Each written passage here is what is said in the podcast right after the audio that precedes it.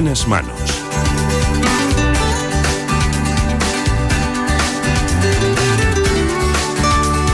El programa de salud de Onda Cero. Dirige y presenta el doctor Bartolomé Beltrán.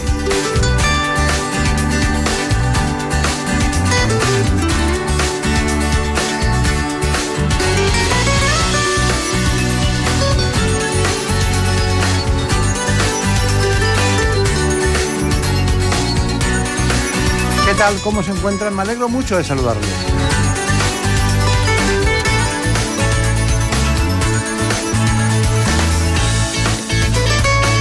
Vamos a hablar hoy de distintos aspectos en relación con la salud. El primero de todos ellos va a ser algo realmente muy doloroso. Vamos a hablar de la ceguera.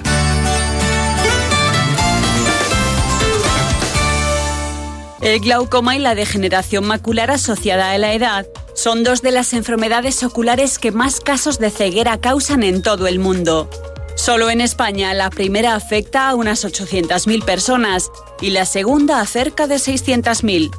Aunque ambas enfermedades no tienen cura, existen tratamientos que resultan más eficaces si se aplican pronto.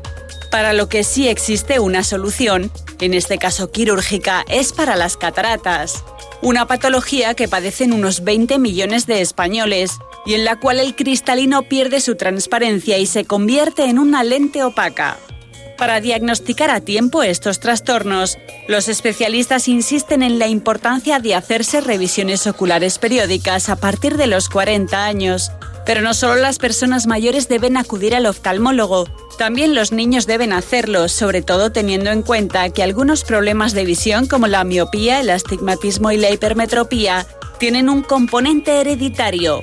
Y llama la atención que el 41% de los niños entre 2 y 10 años no ha acudido nunca al oftalmólogo. Uno de los especialistas que nos acompaña es el catedrático de oftalmología, el doctor Miguel Zato, que además es jefe del servicio, concretamente del Hospital de la Zarzuela en Madrid. Eh, bueno, es catedrático de esta especialidad y estamos celebrando eh, una sesión extraordinaria, podríamos decir, aquí en el espacio. Eh, usted, um, usted tenía mucho interés en una relación que cuando yo la establecí con mis compañeros del programa entre las alteraciones de la visión y el autismo, se quedaron muy sorprendidos.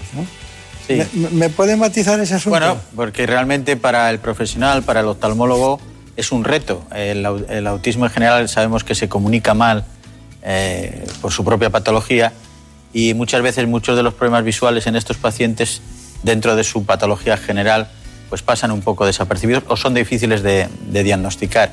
Entonces, eh, a, a, estos niños sí que les dedicamos también un, un, cuidado, una especial en el sentido de tener una mayor atención porque la información, como su comunicación no es muy fácil, pues el estímulo visual, que es con el que se va a relacionar fundamentalmente con el resto del mundo, es fundamental, vuelvo a repetirme, que sea lo más adecuado posible. Y en ese caso, pues sí que nos, tenemos un capítulo especial en ese, con ese. Claro, claro. Bueno, eh, eh, a la ONCE también llama mucho la atención en sus actividades con, con la ceguera y ustedes la han tenido muy en cuenta. En sí, este. Sí la, tenemos la suerte de tener, mm, yo diría que probablemente la mejor organización de ciegos del mundo que marca tendencias y escuelas con respecto al resto de las organizaciones de otros países. Y, y tiene la organización de la ONCE, en realidad nos, nos ayuda en nuestros fracasos. Cuando ya nosotros somos incapaces de que el paciente no pierda la visión o disminuya mucho su visión, gracias a la ONCE con sus actividades en la ayuda de los pacientes con déficit visual, pues eh, la vida de estos pacientes eh, es totalmente distinta que si no existiera. De hecho, la uh, definición de ceguera, o sea, de la pérdida de visión, en unos países es de una forma y en otros en otra, porque todo el mundo piensa, bueno, ceguera es que uno no ve. No, ceguera es que uno no se puede defender visualmente, para que nos entendamos, es una definición casi social. La científica sería amaurosis, no ver nada, ¿no? Eso es lo que los médicos decimos cuando uno no ve absolutamente nada. Pero la ceguera realmente es una definición social. Y la ONCE pues, es muy estricta en su sentido de ayudar cuanto antes mejor. Entonces tiene los déficits visuales, los eh, ciegos socialmente hablando, y la organización, la verdad, que nos ayuda mucho en este tema. Si usted tuviera que contestar a la pregunta de epidemiología de la ceguera infantil, infantil ¿qué diría? Sí. Bueno, pues mm, como también en los adultos depende de la zona. la, ceguera epidemiológicamente se distribuye como la, situación económica del mundo, en un primer mundo, un segundo mundo y un tercer mundo. Lo que antiguamente, que ahora no se lleva porque parece que es incorrecto, los países subdesarrollados, los en vías de desarrollo, los desarrollados. Y las causas de ceguera en los niños totalmente distintas, y en los adultos también, pero en los niños en, unos países en otros. Eh, por ejemplo, en un país eh, con muy poco nivel económico, y hay una correlación perfecta entre el desarrollo económico y el número de ciegos, las causas más frecuentes de ceguera no tienen prácticamente nada que ver con la de los niños en el primer mundo, porque generalmente son infecciosas, que en el primer mundo son curables, traumáticas, ¿eh? y en tercer lugar ya son las que en el primer mundo son las más importantes, que son las heredodegenerativas. Mientras que en el primer mundo nos vamos al lado contrario. En el primer mundo las más importantes son aquellas que tienen muy difícil, o, son raras y por lo tanto no son frecuentes, muy difícil tratamiento, que son las, las hereditarias o, genéticas, y aquellas otras en las que hay que hacer un diagnóstico muy precoz para poder corregirlas. Si nosotros hacemos un diagnóstico muy precoz, en el primer mundo tienen solución eh, y solamente nos quedaríamos con las causas genéticas.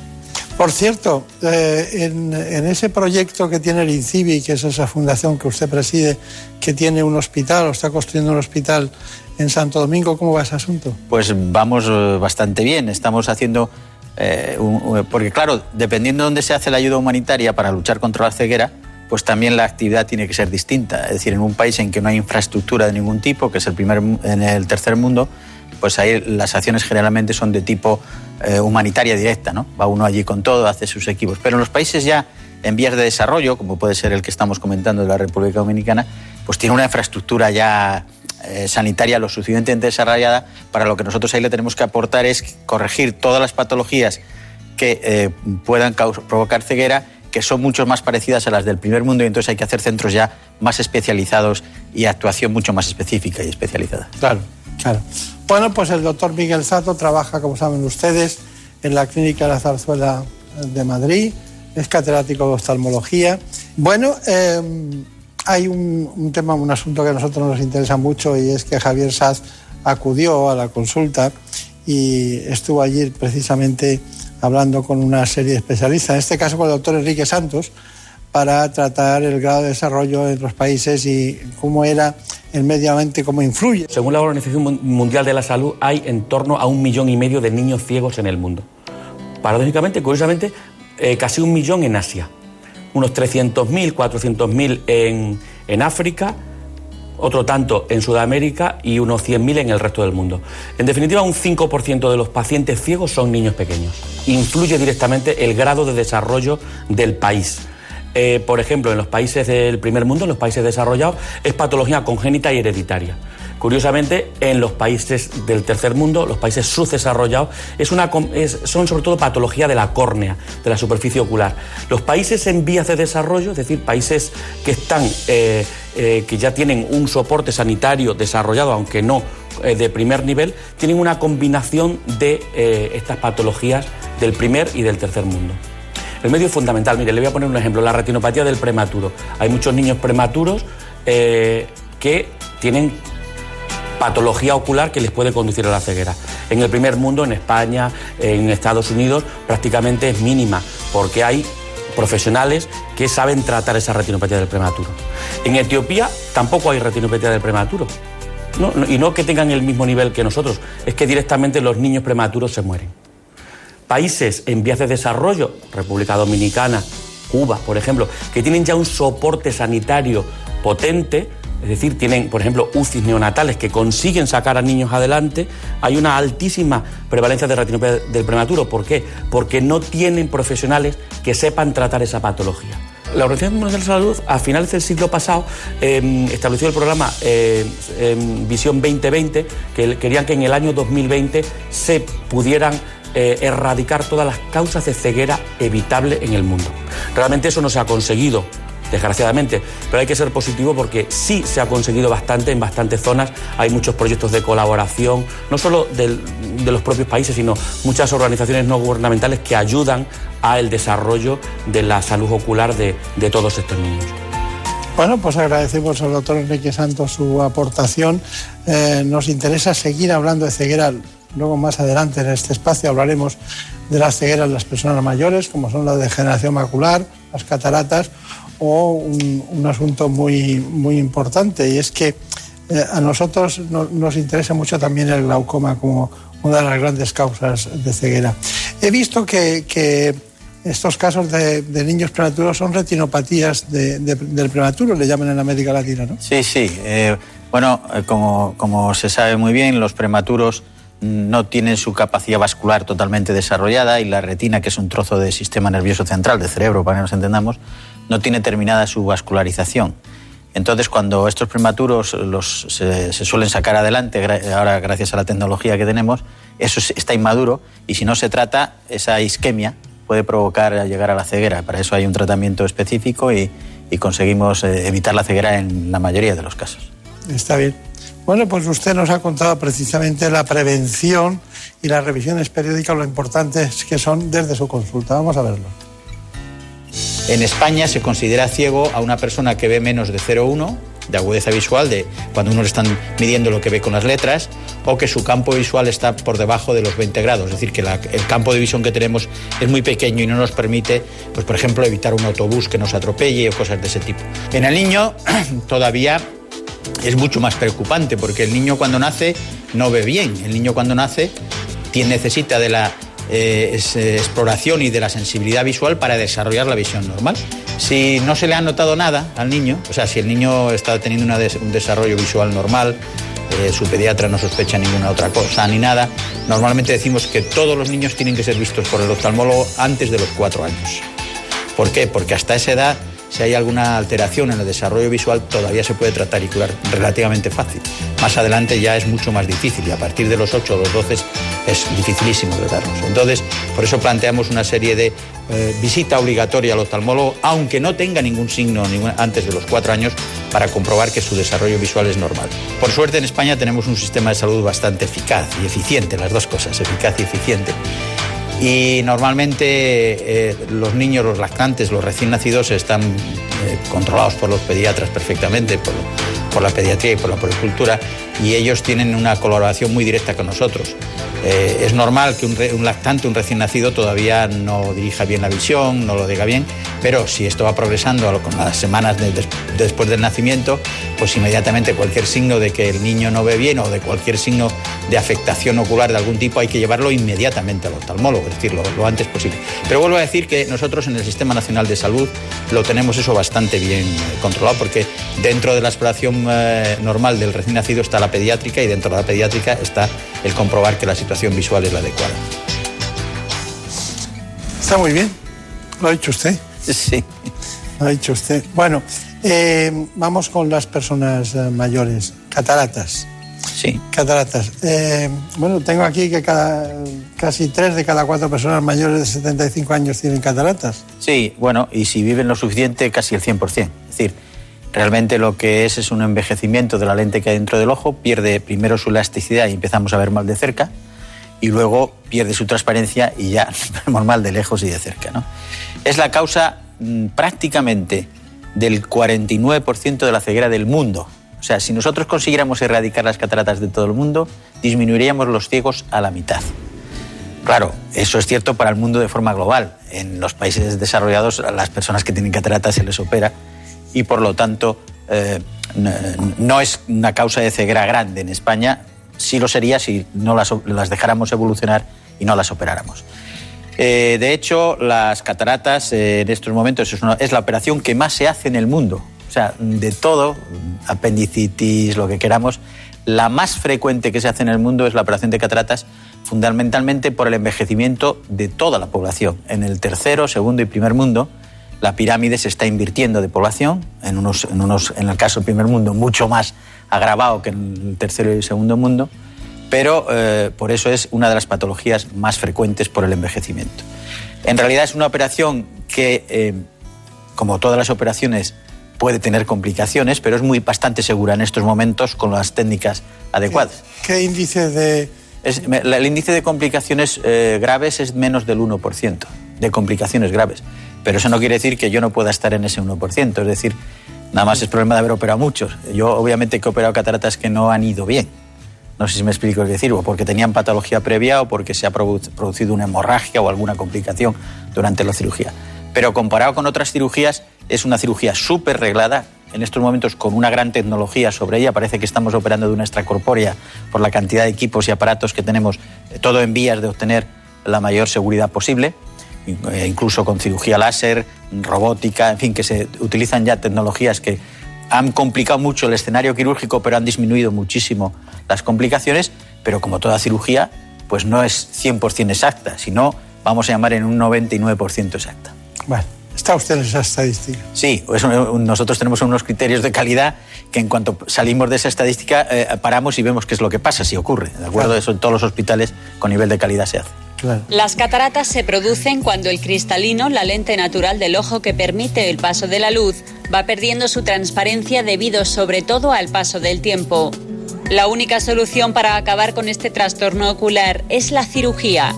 Se trata del procedimiento quirúrgico más realizado en el cuerpo humano. Solo en España se practican al año alrededor de 450.000 intervenciones y casi 22 millones en el mundo aunque la Organización Mundial de la Salud estima que debido al envejecimiento de la población, en 2020 se realizarán más de 32 millones de estas operaciones. Es una intervención breve, indolora y de recuperación rápida. Desde hace décadas se utiliza un procedimiento conocido como facoemulsificación, que consiste en deshacer la catarata mediante ultrasonidos y aspirarla, sustituyendo después el cristalino por una lente intraocular artificial. Sin embargo, se ha incorporado una nueva técnica, el láser de femtosegundo, que supone una revolución ya que mejora la seguridad, la rapidez y la precisión del procedimiento quirúrgico. Bueno, son matizaciones que hemos querido realizar porque de vez en cuando la experiencia del cada día eh, para ustedes es una cosa normal, para nosotros es un hecho extraordinario tenerle aquí y hablar de las cataratas. Por eso no es que maticemos nada del experto, sino que culminamos la, razón divulgativa.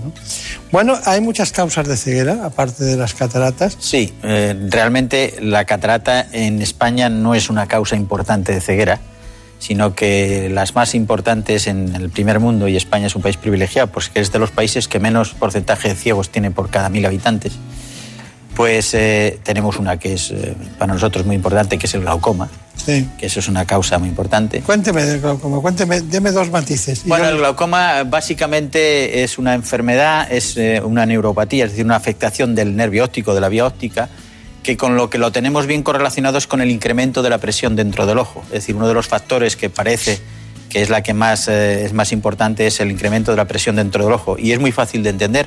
Yo tengo una presión arterial que me echa sangre hacia la irrigación del ojo y tiene que luchar contra la presión que hay dentro del ojo.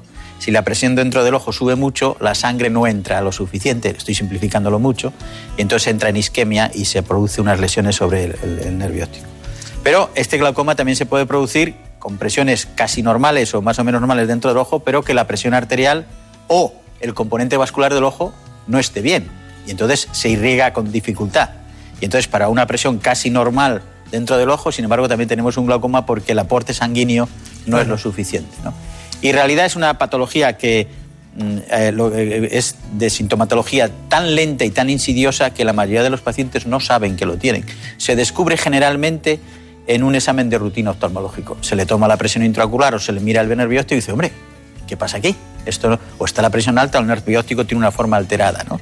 Y entonces en ese momento hacemos el diagnóstico. Por eso la importancia de hacer un diagnóstico precoz de esta enfermedad. De hecho, hace muchos años en España hacíamos campañas de prevención. Pero si uno ya, y cada vez es más frecuente, va al oftalmólogo porque es una enfermedad, eh, aunque hay un glaucoma de niños o infantil o congénito, el 90% es de adultos, la patología. Y entonces aparece después de los 40 años, ¿de acuerdo? Tiene un componente hereditario también importante y como aparece a, partir de los 40 años, si uno va al oftalmólogo antes de los 40 años, le toma la presión intraocular y ve el fondo de oiga, ¿usted va a ser glaucomatoso o no? Entonces, eso es importante. Y tiene tratamiento en el sentido de que la enfermedad va a estar debajo, pero podemos controlar la presión intraocular, bajarla, en una palabra, bien con medicación, con láser o con cirugía, y por lo tanto controlar la enfermedad y pararla en el momento en que ésta se produce. Por eso es tan importante hacer un diagnóstico precoz, porque si hacemos un diagnóstico muy tardío, las lesiones ya son tan, tan grandes y el paciente no se ha dado cuenta, porque ha ido perdiendo tan lentamente su campo visual que él se cree que ese campo visual es el normal. Y entonces las tratamos en ese momento y no se recupera. Lo que hemos perdido, lo hemos perdido. Está bien. Yo, si no le conociera, sabría perfectamente que es catedrático de oftalmología después de las matizaciones que ha hecho de cada patología. No se ha dejado prácticamente nada fundamental en cada una de ellas. Nosotros, desde otro punto de vista, eh, el ámbito de la comunicación, les ofrecemos también este estudio eh, audiovisual sobre las cegueras. El glaucoma es una enfermedad o más bien un conjunto de enfermedades que afectan al nervio óptico. Es una de las principales causas de ceguera en todo el mundo y está provocada por un aumento de la presión en el ojo. El motivo es que el cuerpo ciliar del ojo produce un líquido llamado humor acuoso que ocupa la parte anterior del órgano. Si el paso del humor acuoso se ve bloqueado, aumenta la presión en el ojo. Este aumento de presión, ya sea por problemas vasculares o genéticos, puede dañar el nervio óptico provocando alteraciones en el campo visual. Es la típica visión en túnel. Otra grave enfermedad ocular que puede derivar en ceguera si no se trata a tiempo es la retinopatía diabética. Se trata de una alteración en los vasos sanguíneos que provoca un daño en la retina. Un alto nivel de azúcar en sangre y la hipertensión que soportan los diabéticos son los factores que pueden dañar los vasos sanguíneos cercanos al ojo, que al derramar sangre u otros fluidos en el tejido ocular inflaman la retina deteriorando la visión. Sin embargo, la uveitis o inflamación en la parte frontal del ojo está causada por trastornos autoinmunes o enfermedades sistémicas. Generalmente solo afecta al iris, la parte coloreada del ojo, y provoca visión borrosa, dolor en el ojo y hipersensibilidad a la luz. Normalmente con el tratamiento adecuado desaparece a los pocos días, aunque la inflamación puede durar años y dañar permanentemente la visión. La retinosis pigmentaria es la causa de degeneración de la retina más frecuente y produce una grave disminución de la capacidad visual que en muchos casos conduce a la ceguera. Su origen es genético y aunque se nace con la enfermedad, cada persona evoluciona de forma diferente. Hay personas de 60 años que pueden leer titulares de periódicos y jóvenes de 18 que no lo pueden hacer. Se calcula que en España hay unas 15.000 personas afectadas, estimándose en más de 60.000 los portadores de genes defectuosos. Si bien la agudeza visual se va perdiendo poco a poco de forma continua e imparable, los nuevos avances tecnológicos abren una ventana a la esperanza para que estos pacientes puedan recuperar en parte la visión. Bueno, no se quejarán esos compañeros, los oftalmólogos ni nadie de que no hemos dado un repaso a las cegueras en su conjunto. Ha repetido usted el primer mundo, es la palabra que más ha repetido. Y, porque, claro, porque hay un tercero que es donde están los pequeños que no tienen solución y el primer mundo donde están los grandes, los grandes avances que a usted le inquietan. ¿no? Bueno, eh, le inquietan tanto los del tercer mundo que el INCIBI eh, está terminando de construir un hospital en Santo Domingo, como le decía, a lo largo del espacio. ¿Y cómo le podemos ayudar? Bueno, pues efectivamente, el, primer mundo, bueno, también trabajamos con él, y no repito más lo del primer mundo, pero la lucha contra la ceguera se sitúa en los, países fundamentalmente más o menos eh, desarrollados desde un punto de vista de su esquema. Eh, las acciones en el tercer mundo, generalmente, que la fundación que nosotros tenemos, eh, las fundaciones que se dedican a, fundamentalmente en España a eso, trabajan casi todas en el tercer mundo, es decir, van a hacer cirugía de cataratas. Con eso con hacer cirugías de cataratas y poner gafas, quitamos la mitad de los ciegos del tercer mundo, ¿eh? que no es poca cosa. Pero eh, en el segundo mundo también, como hemos dicho, pues estamos haciendo eh, un hospital en la República Dominicana que su función es atender a la población desfavorecida, por así decirlo, que no tiene recursos económicos, pero que ya tienen la patología casi de, la zona más desarrollada del primer mundo. Entonces tenemos que poner un hospital con mucha tecnología para tratar también estas enfermedades y poder erradicar la ceguera en estos sitios. Está bien, ya ve ahora por qué los, embajadores de Santo Domingo siempre le tienen a usted muy en cuenta en todos los sentidos. Y, nada, muchísimas gracias. A mí me gusta mucho decir eso de ojo con la vista. Sí, sí, no, no, hay que tener mucho ojo con la vista. muchísimas gracias. En buenas manos. El programa de salud de Onda Cero. Dirige y presenta el doctor Bartolomé Beltrán. Es lógico. Murprotec empresa líder en la eliminación definitiva de las humedades, patrocina la salud en nuestros hogares. Ahora más que nunca, estamos valorando nuestras viviendas y apreciamos lo que es tener un hogar donde poder estar tranquilos con nuestros seres queridos. Un hogar sano, que nos permita afrontar todos los problemas que puedan surgir. Es prioridad para Murprotec luchar por este objetivo. Ahora más que nunca, Murprotec contra las humedades en la salud de tu hogar. Siempre contigo en el 930 1130 o en murprotec.es. Ahora tienes mucho tiempo y nosotros muchas propuestas para entretenerte. Entra en la web y en la app de Onda Cero y descubre todas nuestras opciones de ocio.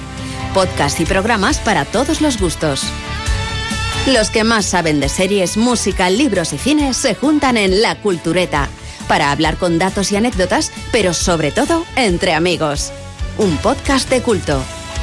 Revive las grandes obras de radioteatro de Carlos Alsina, las mejores ficciones sonoras de la radio.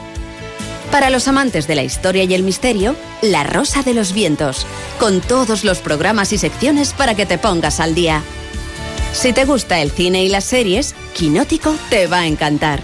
Entrevistas, festivales, análisis, un podcast para los amantes de la pequeña y la gran pantalla.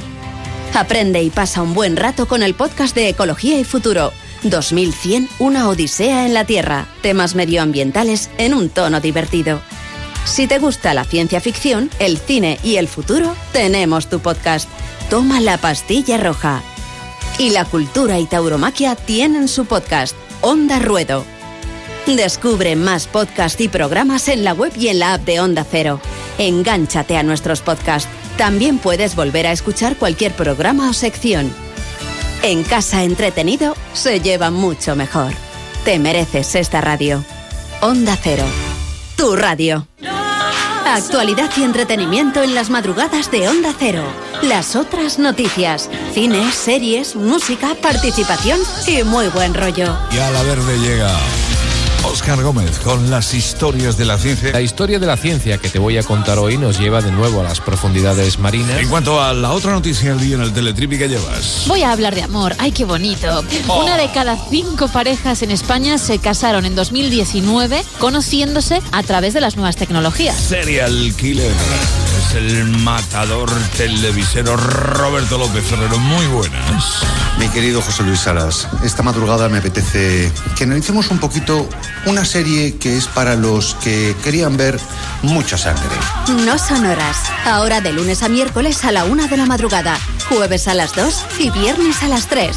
Con José Luis Salas. Te mereces esta radio. Onda Cero. Tu radio. En buenas manos.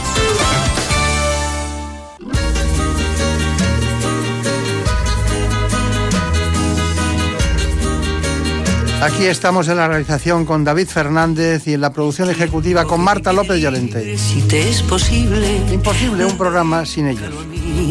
A cambio de mi vida entera o lo que me queda y que te ofrezco yo. Nos queda mucho. Atiende preferentemente a toda esa gente que te pide amor. ¿A Pero toda? el tiempo que te quede libre, si te es posible, dedícalo a mí. El tiempo que te quede libre, si te es posible, dedícalo a mí. Importa que sean dos minutos o si es uno solo, yo seré feliz. Con tal de que vivamos juntos lo mejor de todo, dedicado a mí. Y luego Bueno, hay muchas personas que viven juntas, que se dedican la una a la otra, pero necesitan de una actividad asistencial muy importante, la reproducción asistida. Hoy nos acompaña el doctor Juan Antonio García Velasco, ginecólogo, director del IBI de Madrid. El doctor García Velasco, vamos enseguida con él, pero antes les recuerdo que es importante que sepan cuáles son las coordenadas de la reproducción asistida.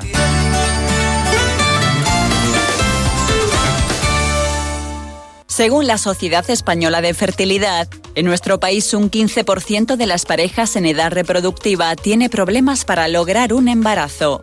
Las causas pueden ser variadas. Pueden originarse en el varón, en la mujer, en ambos o tener un origen desconocido. Los principales factores de infertilidad femenina son la edad avanzada, anomalías en el útero, las trompas o los ovarios o enfermedades como la endometriosis. Pero en la actualidad el uso de la reproducción asistida va más allá de los problemas de fertilidad y cubre además otras necesidades como la maternidad diferida o las mujeres sin pareja masculina que quieren ser madres. España se sitúa a la cabeza de Europa en número de tratamientos, gracias a la excelencia de los profesionales, a la legislación y a la avanzada tecnología. De hecho, el 3% de los nacimientos en nuestro país es gracias a estas técnicas. Desde 1978, fecha en la que nació la primera bebé concebida a través de fecundación in vitro, más de 8 millones de niños han venido al mundo gracias a los tratamientos de reproducción asistida. Vamos a incidir sobre un asunto en el que hay alrededor, alrededor en España de unos 100.000 tratamientos, de los cuales nacen 25.000 niños al año como consecuencia de las actividades tecnológicas y el conocimiento y la investigación en reproducción asistida. Hoy nos acompaña un representante de esos eh, grandes centros españoles, como es el IBI, que él trabaja concretamente aquí en Madrid, se formó en La Paz, es doctor en medicina por la Autónoma de Madrid. Y bueno, se trata del doctor García Velasco, que tiene un apellido muy castellano. ¿Usted dónde nació? En Toro, precisamente. ¿En Toro? Ese apellido clavado, ¿eh? Sí, sí. Es un sitio para quedarse también, ¿eh? Pues yo creo que sí, maravilloso. Sí, sí. Y hacen el vino más claro ahora que antes, ¿no? Antes era muy espeso el vino de toro, ¿no? Digamos que hacemos el vino mejor. es un vino delicioso, la verdad es que sí. Sí, está bien. Bueno, es, una, es un cruce de caminos, ¿no? Simancas, Tordesillas, Toro, ¿no? Es una zona muy... Sí, mucha historia y bueno, de hecho el, el primer vino que fue con la expedición de Colón a América venía de Toro. Tiene mucho que contar. Eso ya lo sabe usted, eso no lo, había oído nunca.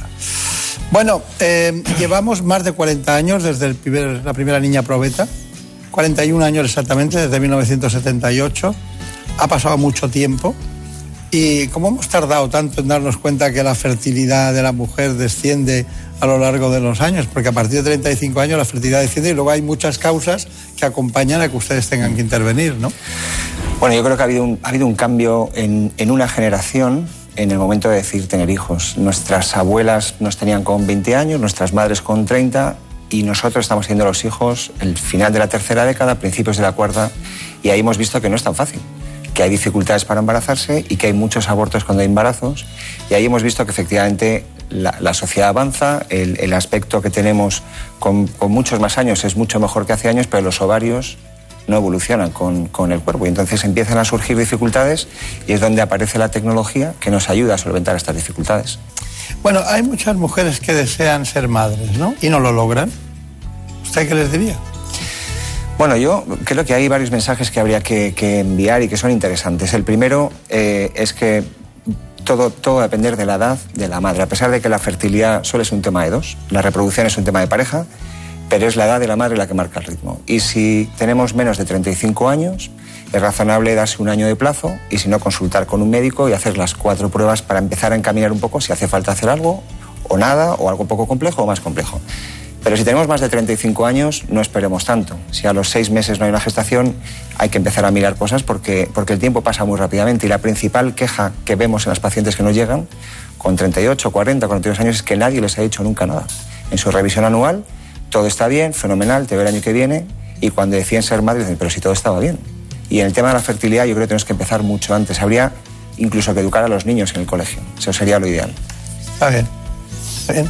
Bueno, y en España hay, hay varias cosas en el ámbito femenino, ¿no? Que han, que han generado gran interés en los últimos tiempos. Una de ellas es el tema de la estética, ¿no? Pero otra, que no tiene nada que ver, pero que parece que crecen la necesidad. En Europa somos estadísticamente de los países que más se ocupan o intentan eh, acudir a la reproducción asistida. ¿Cuál es la razón real? Bueno, yo creo que es una combinación de factores. Eh, en primer lugar, es que España está en el sur de Europa y es de los países que más tarde tienen sus hijos y que menos hijos tienen por pareja. España, Francia, Portugal, Italia. eh, Francia probablemente más jóvenes, pero el sur de Europa más hacia abajo, más hacia Italia, Portugal, Grecia. Estamos hablando de, de 1,3, 1,4 hijos por pareja, es decir, las medias más bajas del mundo y donde más tarde los tenemos probablemente por la situación socioeconómica. Con lo cual nos enfrentamos con más problemas que en el norte de Europa o en otras zonas del mundo, donde con 20 o 25 años eh, muchas parejas deciden tener hijos y seguir con su carrera profesional. En España eh, yo creo que esperamos, bueno, esperamos, voy a decir mucho, esperamos lo que, lo que la pareja decide esperar, pero yo creo que eso tiene una connotación importante. Y entonces podríamos de nuevo plantear alternativas que nos permite la tecnología para que eso que no vamos a cambiar los médicos, eh, ojalá, que les podíamos decir, mire usted, tenga los hijos con 25 años, eso por mucho que lo digamos no va a ocurrir, pero sí que podemos tener alternativas para parar ese, ese cronómetro del tiempo, congelar ovocitos en caso de que una mujer no quiera ser madre en el momento actual y cuando decida tener hijos no tener esas dificultades que, que aparecen pues, con los 40, 42 o más años.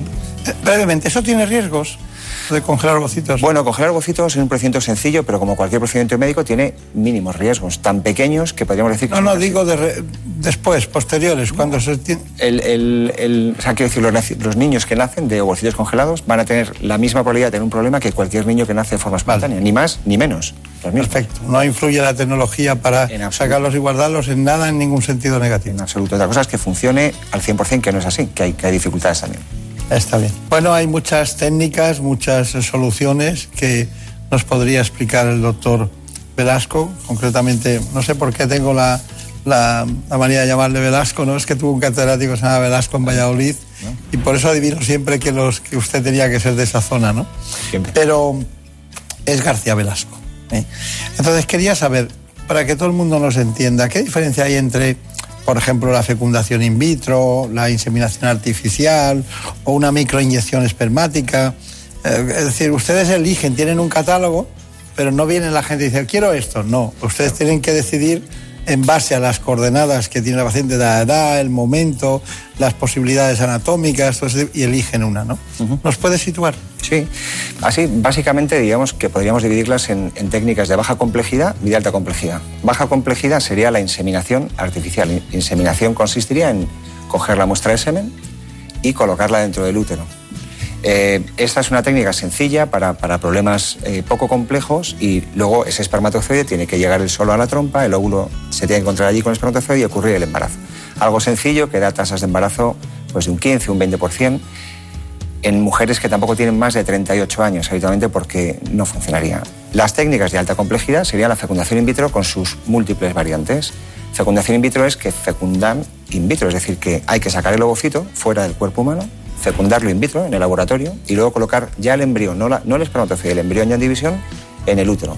Es mucho más eficaz, embaraza pues alrededor de un 50% por intento, también según la edad de la mujer, y a partir de ahí hay muchísimas variantes. Fecundación in vitro convencional, una microinyección espermática que comentabas ahora, que sería introducir un espermatozoide dentro del ovocito en vez de que fecundaran ellos solos estando fuera.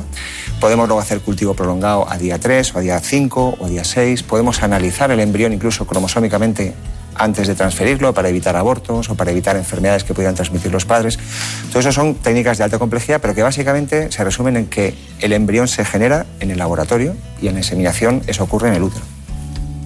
Está bien, está bien. Bueno, en realidad, eh, de alguna manera iba a decir es divertido, entre comillas, ¿no? Es decir, porque, claro, elegir lo más adecuado para que el porcentaje sea más alto eh, es importante para sus datos, ¿no? Sí, es, es muy importante y sobre todo ahí también tenemos que pensar en no sobretratar a las parejas, es decir, no porque sea lo que mejor funciona es lo que siempre hay que hacer. Hay parejas que con algo más sencillo van a que sea una gestación fácilmente, ¿no? Que utilizar a, a cada paciente lo que necesita. Ustedes, hab- ustedes hablan incluso de 50.000 espermatozoides, de 100.000. eh, ¿Y el varón qué? Claro, el, el varón... Porque, claro, no se pueden coger directamente los espermatozoides y resulta que tenga una zoospermia, ¿no? Lo- ustedes lo estudiarán antes. Claro, esto también ha cambiado porque es verdad que hace años parecía que la reproducción era un tema solo de la mujer y afortunadamente ya no es así. Un momento que se plantea siempre que sea una pareja la que va a tener hijos, que no sea una mujer sin pareja, siempre se estudia los dos a la vez. Es decir, y lo primero que pides es un seminograma porque efectivamente en función de cómo esté harás algo sencillo o algo más complejo, como comentábamos ahora. Y si no hay espermatozoides, habrá que ver si es que no los genera este varón o es que los genera y no salen en el eyaculado porque tengo un problema obstructivo y podamos sacarlos del testículo. ¿no? Pero es verdad que también el varón eh, ha ido cayendo en calidad. La, la OMS ha ido cambiando los criterios de normalidad porque llegó un momento que casi no había varones normales. Entonces van bajando la concentración y la movilidad para que pueda haber sémenes normales. Y no sabemos muy bien por qué. No sabemos Ya si no hay es- hombres como antes. Ya no existen. ¿no?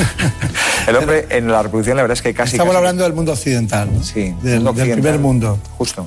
Y probablemente tenga que ver con la dieta y los contaminantes y los disruptores endocrinos y los plásticos, todo lo que nos rodea, que no sabemos muy bien cómo, cómo acotarlo, pero que indudablemente tiene un impacto. Y aquella vieja costumbre de, de pensar que era la mujer y la que, bueno, era infértil o tenían problemas de fertilidad y, y llegan después y, y sigue habiendo la sorpresa de que le hacen el seminograma y es él. Sigue habiendo, no. sigue habiendo, lo que pasa es que ya no son sorpresa, ya afortunadamente el enfoque es de la pareja en conjunto. Antes la verdad es que era, era, era terrible porque realmente a una pobre mujer le hacían todo tipo de pruebas, análisis, eh, radiografías, ecografías y después de hacerse todo el estudio completo le pedían una muestra de semen al varón y resulta que a lo mejor no había espermatozoides. Hoy en día el planteamiento es, es combinado y es de inicio a los dos a la vez, de modo que con ese seminograma, que es una prueba sencilla, vas a dar un enfoque muy claro del 50% de los problemas. Por lo tanto, tiene que ir acompañado siempre. ¿no? No- ¿Y no- cómo lo recibe ella? Pues la verdad es que mal. El, eh, ellas lo encajan bien y están dispuestas a hacer lo que sea por tener un hijo y ellos en general lo llevan mucho peor. Es un tema muy curioso y muy interesante porque parece que se discute la masculinidad o la, o la virilidad con la reproducción, la fertilidad, la capacidad de tener hijos, que no tienen nada que ver, evidentemente, pero todavía en nuestra sociedad tiene un tabú importantísimo. Y la prueba es que en la consulta ves a, a- bueno, ves a varones implicados, pero la que realmente trae a su pareja es ella. Yo creo que si fuera por nosotros casi que nos extinguiríamos. No sé qué haríamos sin las mujeres, ¿no? Somos, somos un poco desastre. Bueno, somos muy dependientes en estas cosas. Sí, sí, sí. Sí, porque todos los hombres tienen una madre. Y hay temas culturales, atávicos, eh, y claro, y el, el cerebro límbico, ¿no? Todo el tema emocional, todo eso. Y luego eso lleva también en la consulta a veces, porque a veces en la consulta de reproducción es, es eh, 50% casi psicología, ¿no? Es hablar y escuchar y, y conversar. Y a veces viene la familia de ella o la familia de él o los dos. Y, y siempre está la pregunta que es algo que ocurre, ¿y de quién es, y de quién es la culpa? Esto no es culpa de nadie, esto es un problema de dos, ¿no? Pero eso en las familias todavía pesa mucho, ¿no? Por eso el tema de la fertilidad sigue siendo un tabú y, menos mal que, que- que hacen programas como este, maravillosos, para contar a la gente pues, que es un problema médico, que tiene soluciones médicas y que se puede resolver prácticamente siempre. ¿Cuántas, cuántas pacientes pasan por, por eh, las consultas habituales suyas de un profesional como usted? Bueno, nosotros en el centro de Madrid en concreto vemos unos 5.000 pacientes al año. ¿Tienen suficientes datos para saber cuál es la respuesta masculina, femenina? Si vienen con los padres, hasta con el cuñado. Si Bueno, a veces viene, pero sí es verdad que, que nos da un rodaje importante, llevamos más de 20 años trabajando ya con un volumen cada vez mayor y, y es verdad que al final la experiencia ayuda ¿no? a, a cortar lo que llamamos el tiempo al embarazo. Es decir, la pareja no quiere embarazarse dentro de seis meses, un año, se quiere embarazar ya. Y, y esa experiencia, esa tecnología te ayuda a que el tiempo hasta que un sexto gestación sea el menor posible. ¿no? Está bien. Bueno, eh, tenemos un reportaje sobre el diagnóstico preimplantacional. Lo ha hecho Javier Saz, estuvo en la clínica, en el IBI de, de Madrid, que están ustedes lejos ¿no? del centro, ¿no? Bueno, estamos... eh, A lo mejor 15 el centro se ha desplazado. Tenemos en el centro una consulta también, en el centro-centro, en Don Ramón de la Cruz. Ah, eso sí que es centro-centro. Eso es muy centro. Sí, sí, eso está. Es una, una perpendicular de, de Serrano. Justo, sí. Ahí estamos. Y luego están ustedes por, por Majadahonda. Por... Aravaca. Aravaca. En Aravaca está, que es casi el centro. Ahí sí, sí, sí. El, el PGC que llamamos, que es el diagnóstico genético preimplantacional, básicamente basa de conocer ciertos aspectos o bien genéticos o bien cromosómicos de los embriones, para descartar aquellos que no van a dar lugar a un embrión viable o un embrión viable pero que tenga alguna anomalía eh, genética, alguna alteración. Pues principalmente tenemos de dos tipos. Aquellas que son portadores de alguna anomalía, es decir, ya conocen que tienen algo, bien porque se han testado previamente o bien porque han tenido una descendencia en la que se ha descubierto algún síndrome, alguna alteración. Por lo tanto, aquí lo que intentaríamos descartar es la siguiente descendencia que vuelvan a manifestar estas, estos síndromes o alteraciones. Por otra parte, tenemos las parejas que lo que llamamos subfértiles. Son capaces a veces de embarazarse, pero terminan en un aborto. Otras veces les cuesta mucho, principalmente debido a la edad. En estas lo que buscamos son anomalías cromosómicas que en, en una parte muy importante nos van a explicar ese fracaso de la fertilidad. No, no es que sea una limpieza genética, es- digamos que lo podemos llamar como una selección de los embriones que van a ser cromosómicamente normales o van a estar libres de una enfermedad. Lo que buscamos es tener una descendencia libre de enfermedades que ya sus padres han manifestado o algún familiar, o por otro lado evitar abortos en algunos pa- pacientes que, es lo que llamamos abortos de repetición, es decir, que han tenido varios abortos ya. Bueno, pues, eh, ¿qué me dice? Bueno, esto ha sido, un- yo creo que sido una revolución en la reproducción asistida. El diagnóstico preimplantacional nos permite mejorar la eficiencia de los tratamientos porque sabemos que, que de forma natural la naturaleza comete muchos errores. Una pareja, una pareja fértil que va a tener un hijo no se embaraza el mes que se pone. Si empieza ahora, a lo mejor se embaraza en tres o en cinco o en siete meses, que es normal. Lo que conseguimos con esto es que esos embriones que transferiríamos a prueba-error, prueba-error, prueba-error, vamos a seleccionar los que son sanos y vamos a conseguir mejorar el resultado por transferencia en menos tiempo y además evitar los gemelos, porque podemos ponerlos de uno en uno. Es decir, son grandes ventajas de lo que nos ayuda la tecnología a mejorar el resultado en la gestación. Claro. Eh, hemos visto lo que decía Fernando Bornet, que es el director del laboratorio del IBI. Entonces, mm, bueno, esto ya es una. es- es- estaba trabajando sobre el, posible diagnóstico, cómo se pueden hacer las cosas, pero ¿hasta qué punto. eh, mm, ¿Qué condiciones tiene que tener un centro o cómo alguien, una pareja normal y corriente, de, qué, de- de- qué cualidades debe tener un centro para elegirlo? Bueno, yo, yo creo que en, en reproducción asistida la clave de los centros eh, no somos los médicos. Lo más importante de un centro de reproducción asistida para tener buenos resultados es tener un buen laboratorio. El médico es el que ven y el que da la cara y el que ofrece las explicaciones para lo bueno y para lo malo, pero digamos que es eh, el 30% del éxito de- del resultado. El 70% es de que desde que tenemos los ovocitos, se los damos a los biólogos y vuelven los embriones, lo que hay ocurre, cuanto mejor sea tu laboratorio, más estable tu cultivo, mejores profesionales, mejor tecnología incorporada, eso va a hacer que tus resultados sean mejores. Por lo tanto, yo siempre creo que a la hora de recomendar un, centro de reproducción, y hay muchos buenos en este país, bus- busquemos el mejor laboratorio, el que tenga el mejor laboratorio me va a dar los mejores resultados. Y aunque sea el mejor médico del mundo, si el laboratorio es mediocre, mediocre, los resultados serán mediocres. Por lo tanto, a la hora de elegir hay que mirar un poco esas dos cosas. ¿no? Está bien, está bien. Eh, hay un, lugar común y una, expresión siempre que, está en la calle, ¿no? La relación entre someterse a un tratamiento de infertilidad y la posibilidad de un embarazo múltiple. Sí.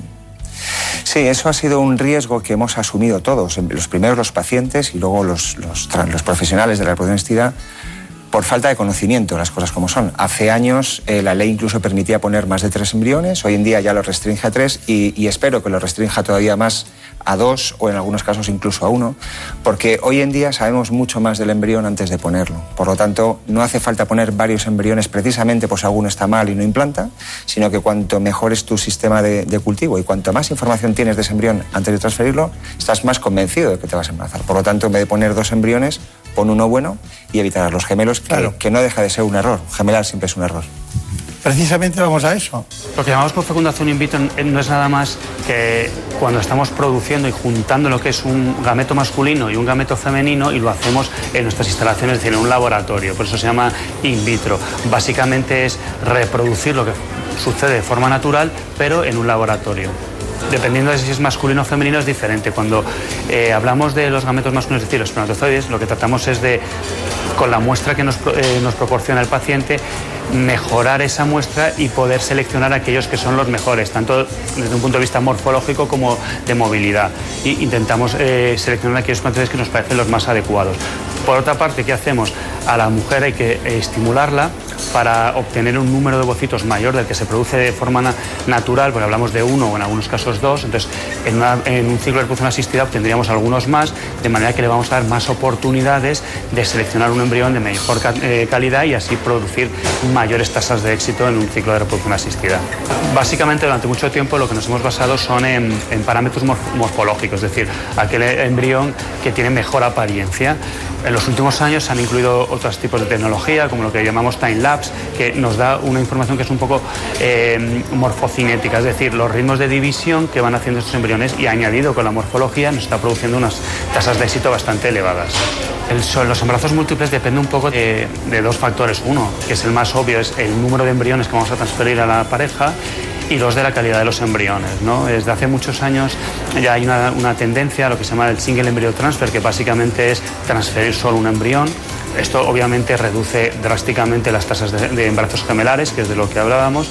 Pero bueno, hay algunas clínicas que siguen transfiriendo más de un embrión, pero también depende un poco de la calidad, es decir, si la calidad es muy buena y transfieres dos embriones, sí que podrías dar lugar a un embarazo gemelar. ¿no? Nosotros, por ejemplo, desde hace muchos años ya hemos ido directamente a la transferencia de un solo embrión tenemos la- las parejas que son infértiles o subfértiles y luego además tenemos lo que se, se llama y que ha crecido mucho en los últimos años la preservación de la fertilidad. En este caso tenemos principalmente dos tipos. Uno, pacientes que, que vienen remitidos desde el área de oncología, manifiestan un cáncer, y otros que lo que necesitan o quieren en su propia elección es eh, preservar su fertilidad porque en este momento de su vida no han tomado esa decisión. Bueno, eh, hemos visto claramente en qué consiste precisamente esa selección, pero mm, antes de la conclusión final de lo que usted, los mensajes que quiera darnos, tengo anotado aquí qué recomendaciones daría usted a una mujer antes de quedarse embarazada. Bueno, antes de embarazarse, lo primero, volvemos al tema de la edad, que es el principal problema. Si es una paciente, si es una mujer que no es paciente todavía, una mujer que se quiere embarazar y que tiene menos de 35 años, lo que tiene que intentar es llevar una vida sana. Y una vida sana no, no obsesivamente sana, es decir, una vida normal, puede comer de todo, debe comer de todo, tiene que reducir el alcohol eh, y, evitar el tabaco, porque son tóxicos vasculares y, y por tanto gonadales. Pero tomarse un vino, una cerveza de vez en cuando, eh, yo diría que eso está bueno casi, aunque está mal decirlo a lo mejor como médico, pero tiene antioxidantes y tiene cosas saludables. Dieta normal, vida normal y si al año no consigue gestación, eh, buscar ayuda. Para muchas preguntas, a veces la consulta son ¿y cuándo tengo que tener relaciones? Pues mantener relaciones sexuales en la mitad del ciclo menstrual. Eh, alrededor del día 10, 15 más o menos, días alternos. Esto de tener relaciones con un día concreto es muy complicado y eso no ayuda precisamente a, a las relaciones, pero mantener relaciones sexuales a días alternos entre el día 10 y 15 del mes. Si esta mujer tiene más de 35 años, las recomendaciones son las mismas, pero a los seis meses si no consigue gestación, que busque ayuda, que haga un estudio básico y en función de los problemas que tengan, seguir esperando o empezar ya con un tratamiento porque el tiempo es el que nos recuperamos. Claro, claro. Bueno, conclusión.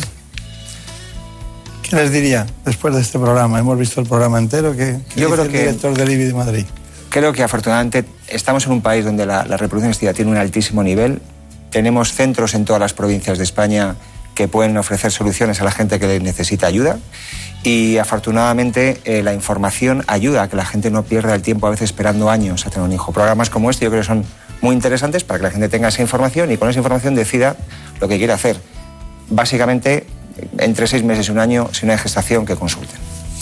Bueno, pues doctor García Velasco, ha sido un placer, verdad. Hacía mucho tiempo que no le veía, de recuerdos al doctor Antonio Pellicer, el fundador del, del grupo IBI, y bueno, muchas gracias. Muchísimas gracias a vosotros. He visto que hay cosas que todavía no hemos solucionado, que están en el ámbito de la psicología masculina y femenina, ¿no?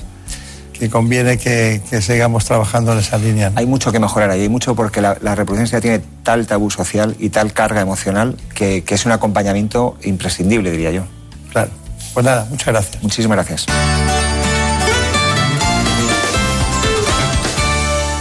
Ahora más que nunca, estamos valorando nuestras viviendas y apreciamos lo que es tener un hogar donde poder estar tranquilos con nuestros seres queridos. Un hogar sano, que nos permita afrontar todos los problemas que puedan surgir. Es prioridad para Murprotec luchar por este objetivo. Ahora más que nunca, Murprotec contra las humedades en la salud de tu hogar. Siempre contigo en el 930 1130 o en murprotec.es.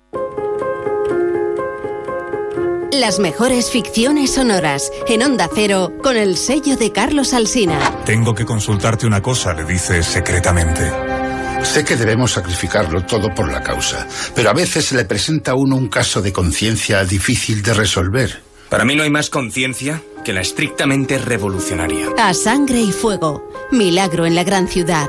El mago de Oz. Celia en la revolución. Cómpreme una radio. Buen día, ovejero. Buen día, señor. ¿Salió usted a caminar temprano? No, no, no camino. He pasado la noche en la cueva. Mi esposa está dentro. Ha parido un crío. Moreno y menudo. Mm, el parto es una experiencia dura. Revive donde y cuando quieras las mejores ficciones sonoras de la radio creadas por Carlos Alsina. En la web y en la app de Onda Cero. Tenga vuestra merced a bien, mi señor Don Quijote, darme el gobierno de la ínsula que en esta rigurosa pendencia se ha ganado. Advertid, hermano Sancho, que esta aventura y las semejantes a esta no son aventuras de ínsulas, sino de encortijadas. Te mereces esta radio. Onda Cero, tu radio. Soy Juan Ramón Lucas. Quiero pedirte que te quedes en casa.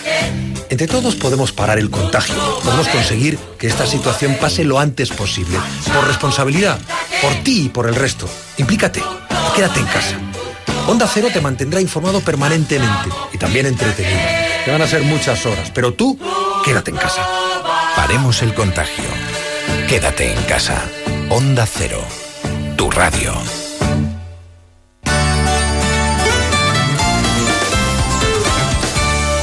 Por un beso tuyo, contigo me voy. No me lo pregunto, contigo me voy. Que se me fue del alma,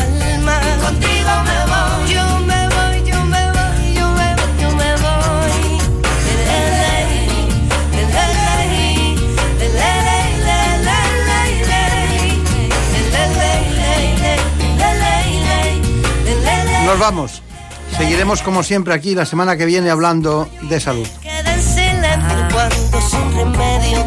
Hemos oído al oftalmólogo doctor Miguel Sato, al cardiólogo Roberto Martín Reyes, al especialista en aparato digestivo José Luis Calleja y la extraordinaria disertación sobre técnicas de reproducción asistida del doctor Juan Antonio García Velasco. Beso tuyo. Contigo me voy. No juegues conmigo. Contigo me voy. Quédate esta noche.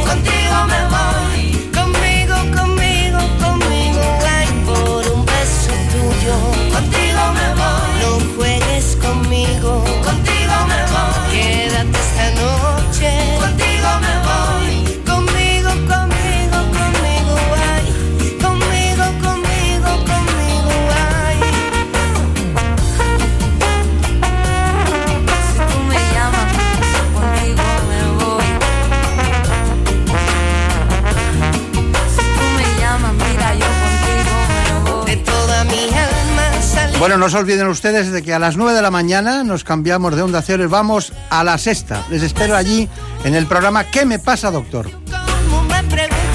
A las 9 de la mañana. un beso tuyo.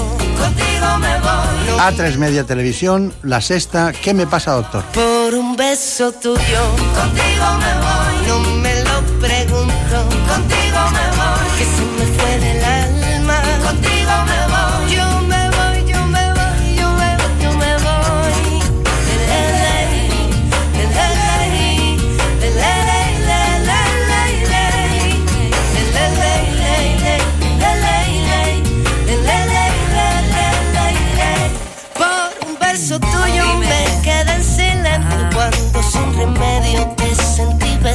Como por un beso tuyo el amor a duelo. Y perdiendo el miedo se dejó llevar.